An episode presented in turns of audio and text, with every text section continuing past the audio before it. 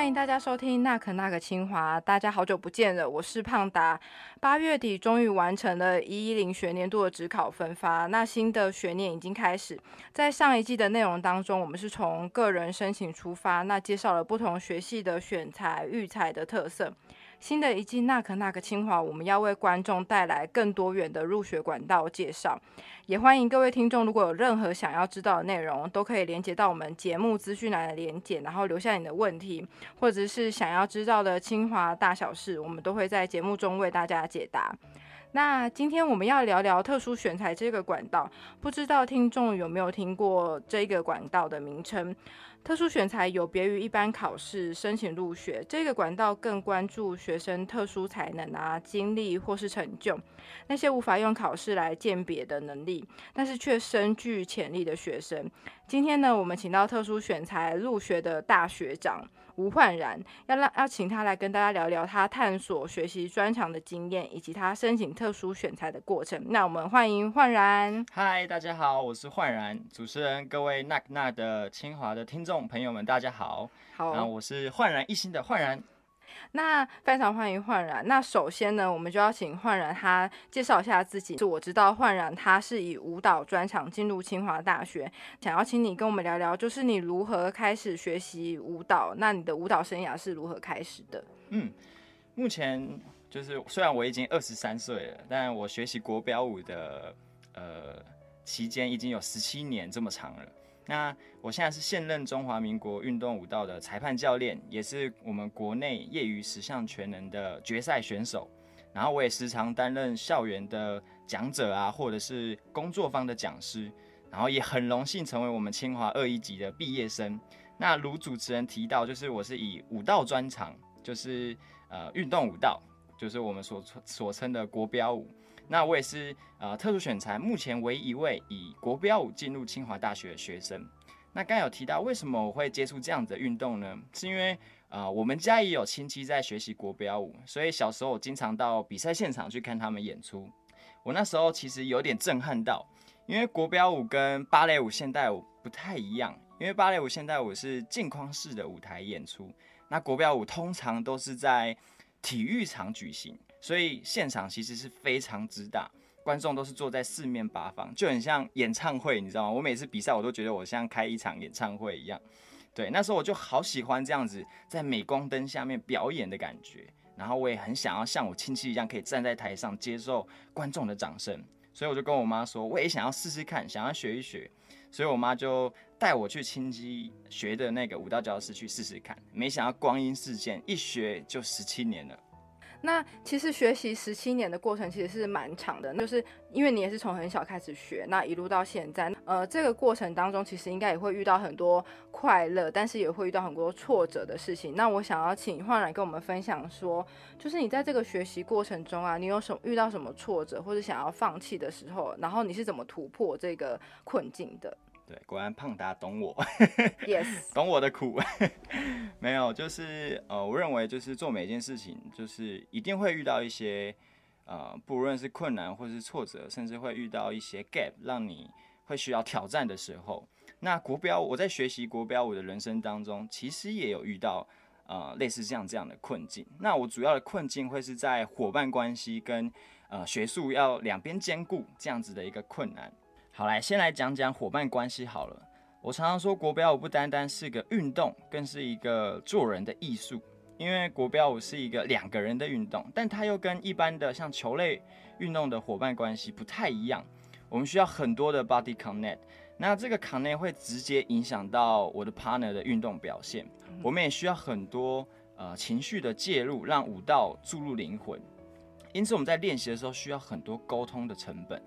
在两个人来自不同背景、想法不同、做法不同的情况下，要努力达到一致，这件事情在对我像还没有经历过社会磨练的时候，的确是不太容易经营的。所以，我们国标圈常讲，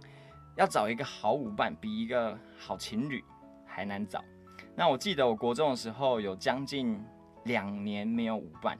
那而且那时候我才跟舞伴从日本比赛拿到亚洲第十名的成绩，那。拿到这个佳绩回来没多久，就因为舞伴升学的规划，所以突然就拆伙了。那刚才有讲到国标舞是两个人的运动，那没有舞伴就没有办法比赛。我又是一个这么爱舞台的一个人，那我那时候就觉得很难过、很空虚，也觉得很无奈。然后当时其实也试了其他的伙伴，想要重新赶快回到赛场，但感觉就是不一样，所以当时有消极了一阵子。那心态上面也慢慢的经过一些长辈啊、教练有一有开始做一些调整，事后又再度回到赛场上。那再来就是学术兼顾这件事情。这件事情可能也是大家目前遇到最大的困难，就是说我今天有一个很擅长的兴，呃，很喜欢的兴趣，然后我又要兼顾学业，那这两者之间我要怎么样去平衡？那这件事情，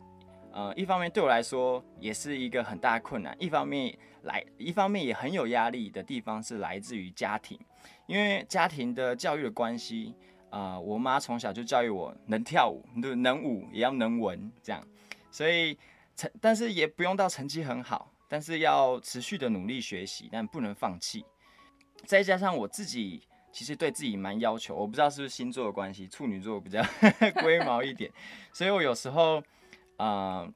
就会很要求自己，就是我白天很认真读书，然后在学校里总是坐第一排，然后上课不打瞌睡。然后我记得那时候很好笑，就是。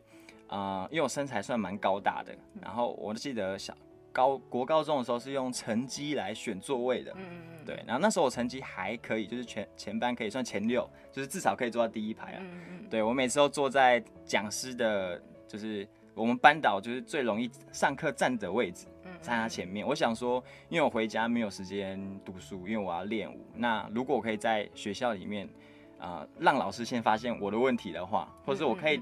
及早可以把我问题告诉老师的话，那我我就觉得事半功倍，我回去就不用多读书。这样，对。那时候很好笑，是因为啊，很多同学都会坐在选在我的后面，因为 我身还比较高大，所以很多同学都坐在我后面睡觉啊、玩手机。所以我高中时候还算。啊，蛮有人缘，我不确定是掩护大家。对，我不确定是因为我的呃，我的人好，我我人好，还是是我的体格好？对，所以，哎，对，所以那时候有这样子蛮好玩的一个地方。对，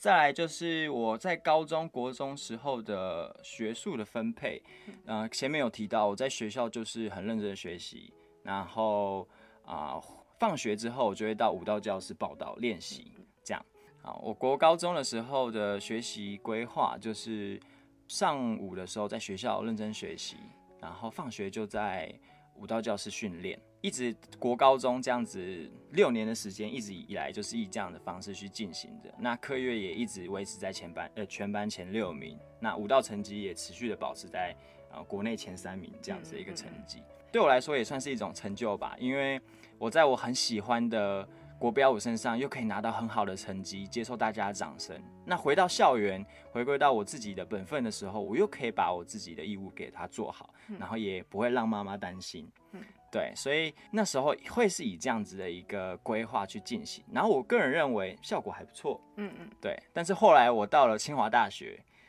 我真的说，真的说是清华的确是不太容易读，因为呃，老实讲，就是我是。比如说我是苗栗县的人，然后读苗栗高中这样，然后我们清华好像比较少苗栗人的样子。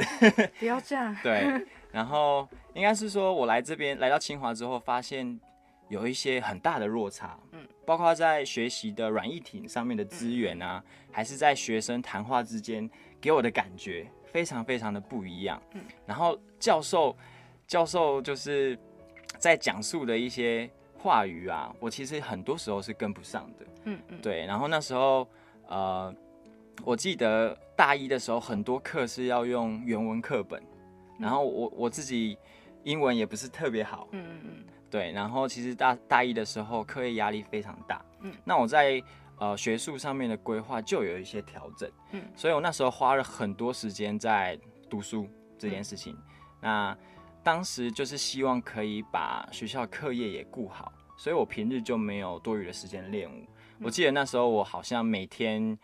啊大一二的时候，每天在图书馆至少三四个小时。嗯嗯，对我从来不去图书馆的，但上了清华之后，也很感谢清华有这么好的图书馆，让我可以那边可以待这么久。我妈每次都笑我说：“哈。”开始喽，大学终于要读书了，好像之前都没有读过书一样。第一次看你回家有做笔记、写功课之类的，对，所以那时候啊，过了一段蛮痛苦的时间，因为照理来讲，一般的运动员都是 几乎花很长时间在训练，但我不一样，我花了额外的时间在课业上面去进行，去让他给补足。那这方面对我来说就很痛苦，我总是会看别人 PO 一些他训练的影片啊，或者是他今天又去健身房去做体能训练，类似像这样。对，然后一方面也是为什么我在大学变胖原因在这，训练量有变少就对，训练量变少，然后成绩的确也因为训练量呃没有像以前这么容易，嗯，就是随便上场就有好名次，嗯嗯，对，但我也知道说，呃，我现在为什么。会有这样的情况，那我一直觉得有舍就会有得。那我今天舍弃的这些，其实我是想要为了我未来，嗯，我做的一些规划跟目标去进行的。这样，嗯我觉得焕然他呃他的经历跟他现到了清华大学面对的困境或是挫折，其实应该是很多特殊选材的学生都会面对到的。其实特殊选材的学生，我觉得他们有一个特色，他们就是非常会利用时间，然后非常知道自己的目标在哪里。因为毕竟因为呃在台湾，其实就就算你是你有特殊的专长，那你持续在你的专长上面耕耘的人，他还是会碰到学业上的问题。那如何兼具学业跟他的专长的发展？是每一个小孩，或许特尤其是特殊选材的孩子们，是越其实是相对呃呃走一般学制上来的学生更早面对到这个问题。那因为特殊选材的学生，他进入清华大学之后，他可能又有别于一般考试入学的学生，他可能在课业上或者在学习上，可能也需要花更多的时间。那我觉得焕然的分享，让我们感受到说。呃，其实从国中开始，或者到了大学，其实你都是不断在调整自己在学业，或是在专长，或是在自己生涯规划上在摸索的一个过程。对，它其实就是一个。呃，探索过程，那我觉得这个分享，呃，也可以让大家有一个很棒的认识吧。我就听听别人经验，那同时也可以回归到自己，那其实也会发现说自己没有那么孤单啦。那接下来我想要请焕然跟我们分享一下，就是当初你怎么发现特殊选材这个管道？那你为什么会想要申请这个管道？对，好，就是，嗯，其实我，呃，在学习，在学校学习。上面其实算蛮幸运的，因为我在学校里算蛮特别的学生，就是应该很少有这么上课那么认真、异常认真的学生。对，所以在学校其实蛮受老师照顾的。那啊，我知道清华大学其实有特，就是清华大学特殊选材有开一些呃，让一些高中老师有一些说明会，这样。那刚好我那个我有教我的历史老师有来参加，这样。对，那时候他很高兴，就是听完说明会很高兴回来，就第一个马上来找我，跟我说焕然有一个 很棒的计划，觉得非常适合我，叫我要去申请，一定要申请。这样，对。那当初其实我我有在想，我要不要读大学这件事情，因为其实我很早就知道我自己要什么。那就像啊，我前面提到了，我我很喜欢国标舞这件事情，那我希望可以把它做得更好。那呃，也很感谢胖达刚才讲，就是我都觉得我好像时间管理大师一样。对，其实我觉得蛮认同刚才胖达讲，就是我们一天都觉得二十四小时不够用，怎么办？对，所以我希望可以把每一分每一秒都花在我喜欢上、我喜欢的事情上面，而且我很认真去做，这样对。接下来想要问问，我有透过报道知道你原本，因为特殊选材它有一个很特别的地方，就是他大一的时候他是清华学院学士班，他是不分系的，那让这群学生就是可以在大一的时候探索自己，呃，未来想要分流到哪一个学系。那因为我从报道当中知道，焕然他本来原本是想要去跟外文相关，这也跟他的舞蹈发展其实有一些关系的，但是他后来选择了实验教育。我想要请焕然跟我们分享一下，就是你。呃，从进入大一之后，其实你也是不断的探索。那你为什么后来会选择实验教育方案呢？嗯，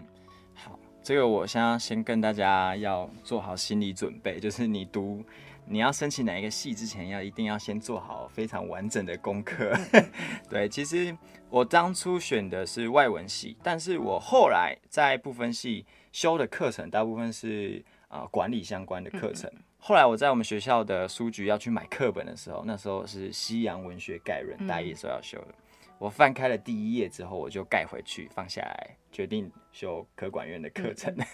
对，所以那时候其实我想法也很简单，就是呃，到底我为什么要进入清华大学？那清华大学可以让我在国标舞可以有什么样的提升？当然有很多很多的提升。那外文是我呃在众多的呃。就是众多的要素里面，我把它目前志愿去排行第一，这样，嗯嗯，对，当时是排行第一。再就是管理这样子，因为呃，我来清华就是注注定就是学校不会教我国标舞嘛，嗯嗯，对，所以呃，我也来，我也知道我来这边是不是要去提升其他能力，去辅助我的国标舞，让它可以有更创新，或者是有更多的想法，让它有产生不一样的价值，这样，对，所以那时候呃，我就有点后悔。呃，报道的时候我要说我要读外文系，这个报道就是到我现在还看得到。对，大家都以为我读外文系毕业，就是连我之前的英文老师都问我要不要回去代课。对，那我后来选择管理啦，因为我未来是希望可以用国标创业，所以我读了啊管理，就是我们科管院的管理跟心理相关的课程。对。那后来为什么要学们可以跟着一个系所去修课，然后也可以达成我想要的目的？那为什么要修习实验教育的原因，是因为，因为我们台湾的教育它还是有一定的框架在里面的，所以，呃，我有一些必修的课程啊，有一些必选修的课程一定要修的。那，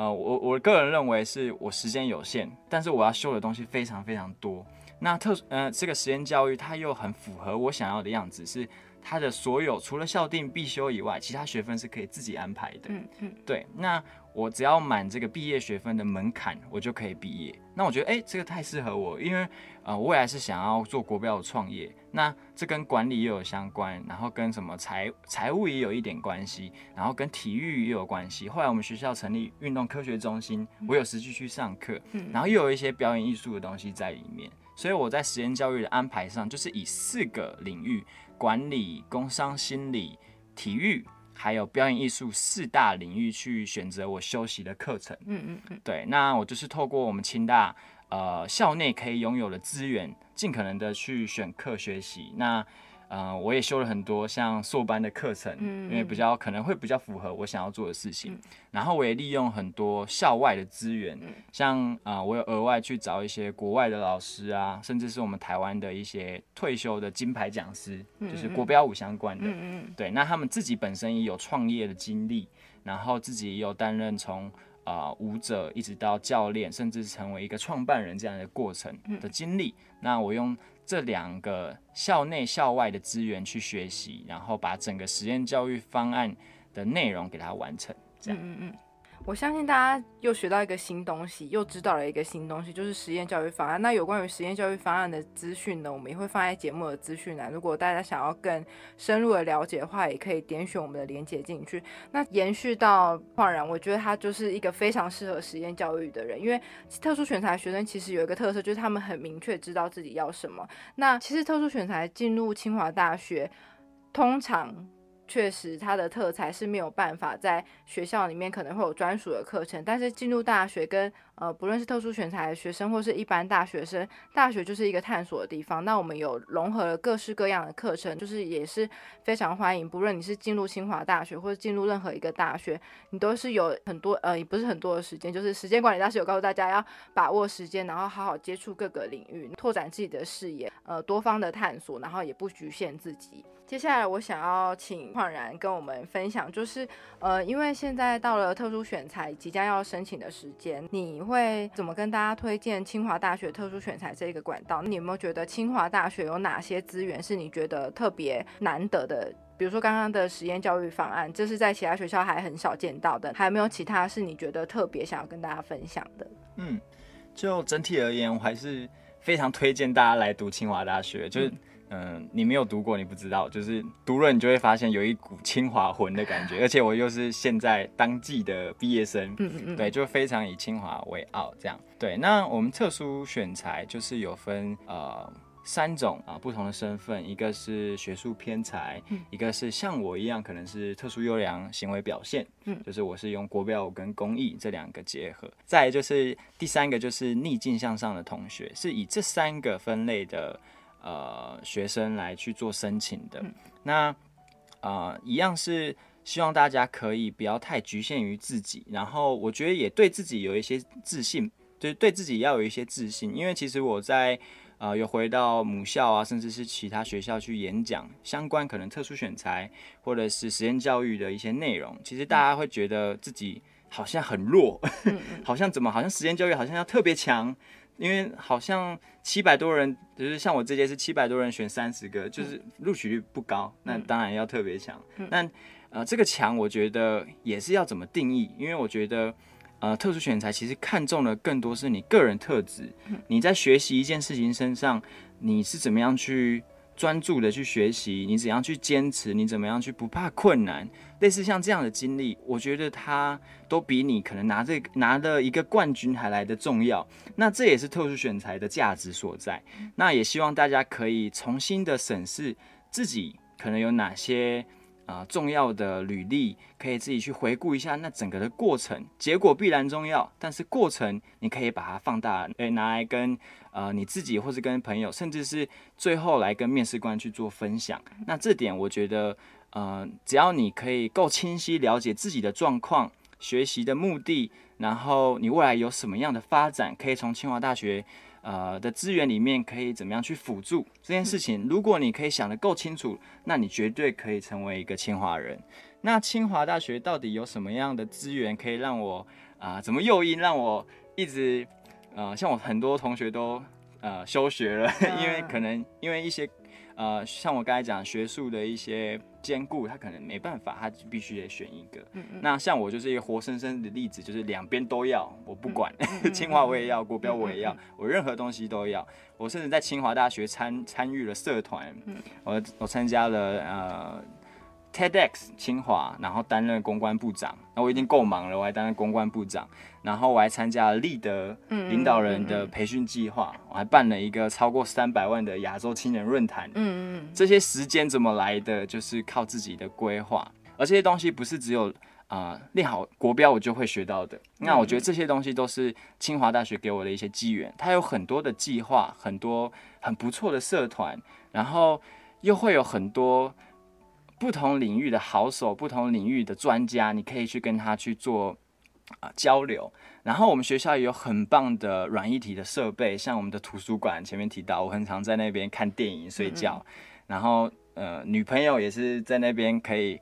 可以有，我们即将有录音沙了，在图书馆 啊，对，录音沙，对，对，如果单身的朋友，很很欢迎大家进入清华大学，对，就是嗯，不管像是软硬体设备，然后再来就是我们的导生制度，也对我对我来说是非常重要的，因为其实很多时候很无助，那么多的资源，我要怎么用，哪个适合我？那我现在状态应该怎么样去做抉择的时候，那你就只要有一个导生系统。那我就可以直接去询问老师，寄 email 可以当可以有一个 meeting，然后记得每个每学期都会有一个实体的见面，老师会跟你吃一顿饭这样子，然后你就可以分享你当呃你当学习的心情啊，或者是你未来的规划，老师可以给你一些安排或是一些建议，我觉得这些东西都是非常好的，也是为什么啊我很。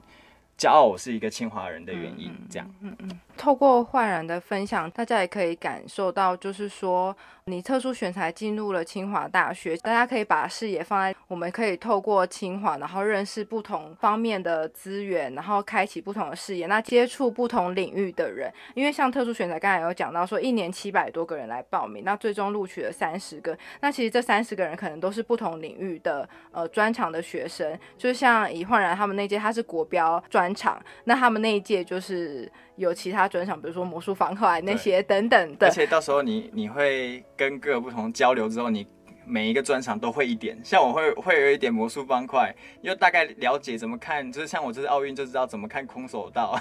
对对啊之类的，类似像这样都可以有一个很好的发挥，而且在你未来呃做任何决策的时候，会有更多不同的建议跟更多不同的想法跟视野。然后刚才我少讲一点，就是我觉得是清华唯一，就是也是台湾唯一，就是我们的选课制度非常的自由。嗯嗯嗯，对，就像我刚才提的，怎么可能有一间学校可以让你修这么多的课，就是不同领域的课程？嗯嗯因为我们学校算是，它是你每一个科系的课都可以选，嗯然后就是靠乱数的方式乱上面，哎、靠乱数的方式选上，你可不可以读？哎、可不可以当学期选修这个课？嗯对，然后那时候啊、我就是猛点，所以嗯我记得我大二、大大二、大三到大四上，我都是超修的状态。嗯嗯嗯对，虽然我是实验教育，就是我们毕业是一百二十八学分，但我最后是一百五十五学分毕业的，嗯就是跟于修两个专专长是其实是差不多的真的。时间管理大师。对，然后晚上还要去教教课，然后还要去比赛，嗯还要去练舞，对，所以其实算是呃，我觉得对我来说算是一个很重要很重要的回忆，这嗯。样。然后我也在清华呃有一些心情，然后我把它拍成影片，嗯嗯嗯，对，然后是用舞蹈的方式去进行，嗯。后面有一些呃用文字记录、呃图文记录的方式，然后也跟呃我们再请胖达跟大家分享。有关于他刚才讲的这些影片的连接跟文字连接，我们会放在节目的资讯栏，大家可以期待一下。感谢。对对对，我其实呃跟焕然聊天，我开心，我也觉得说我也得到了许多，因为我发现说，呃，我们一般可能会觉得说进入大学，你可能就是。呃，还是持续的学习，或是把它作为一个升学的管道而已。但是透过焕然的分享，我们可以呃转换一下自己的心态，可以把大学当做一个重新开启自己的视野，那接触不同领域。不论你是不是特殊选才进入清华大学的学生，就算你是一般管道进来，你有很多的机会，不论是课业或是不同管道的学生，以及社团，以及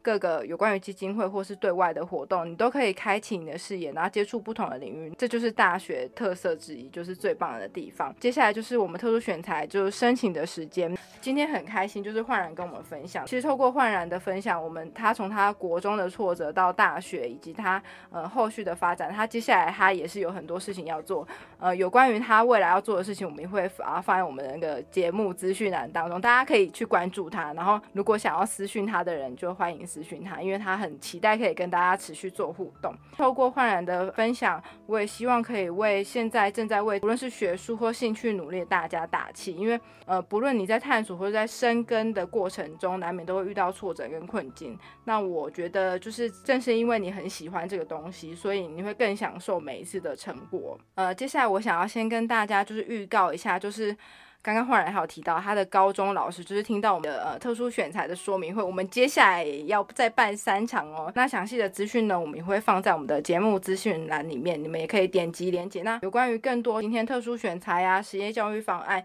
以及焕然他更多细节的资讯呢，我们都会放在我们的节目资讯栏。那最后就是感谢焕然，焕然你有没有要推播什么的